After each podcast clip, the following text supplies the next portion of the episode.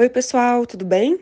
Aqui é Carol, professora de física, e hoje a gente vai dar continuidade ao nosso estudo sobre cinemática, tudo bem? É... Na aula passada, a gente viu umas coisas sobre movimento, né? Que movimento ele é sempre relativo. E agora a gente vai revisar algumas outras palavrinhas que são muito importantes para o estudo da cinemática, ok? A primeira dessas palavras é distância, ok? A distância é definida como um segmento de reta que liga dois pontos. Ou então, ela também pode ser definida como um espaço entre os dois corpos. Beleza?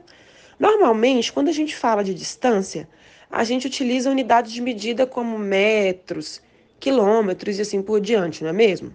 Por exemplo, sua casa fica a que distância do seu trabalho? Provavelmente você vai me responder algum número seguido de uma unidade como quilômetro, metro, por exemplo. Eu, por exemplo, moro a 20 quilômetros do meu trabalho. Então, 20 quilômetros é essa distância. Ok? Então, pronto. Já conseguimos identificar o que, que é a distância. Agora vamos para outro termo que é bem facinho, que é o tempo. Esse é muito fácil, né?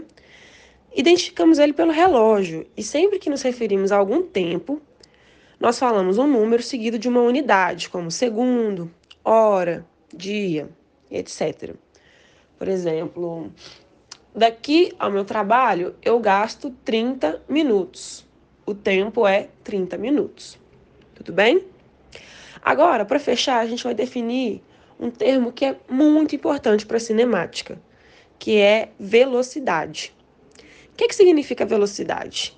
Ela é a variação da posição de algum objeto, ou também pode ser definida pela distância percorrida em um certo tempo, beleza? Então, na física, a velocidade ela sempre vai ser a distância dividido por um tempo, beleza? Vamos pegar um exemplo aqui.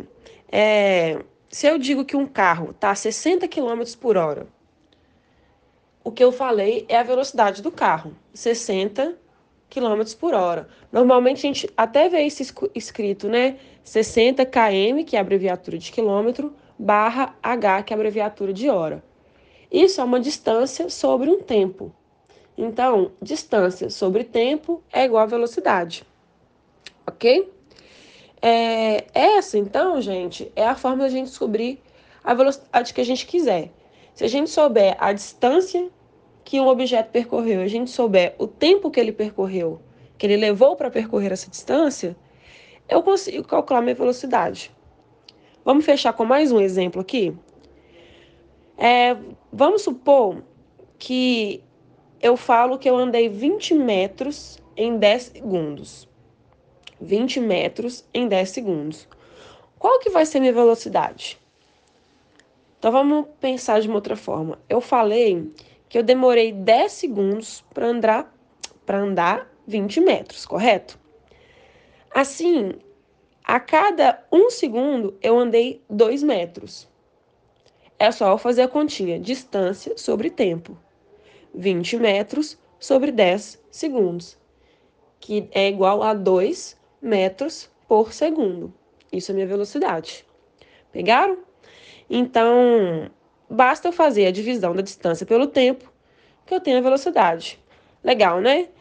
É, Para vocês fixarem esse conteúdo, que eu só pincelei aqui, é, eu disponibilizei a aula 4 lá no Google Drive, tá? E lá no Google Drive tem um roteiro com alguns vídeos e algum, algumas leituras para vocês fazerem e também uns exercícios, tá? Para vocês treinarem isso aí do, da definição de velocidade, como que eu calculo ela. Beleza? O link está aqui no Spotify. Qualquer dúvida, estou disponível e até a próxima, pessoal.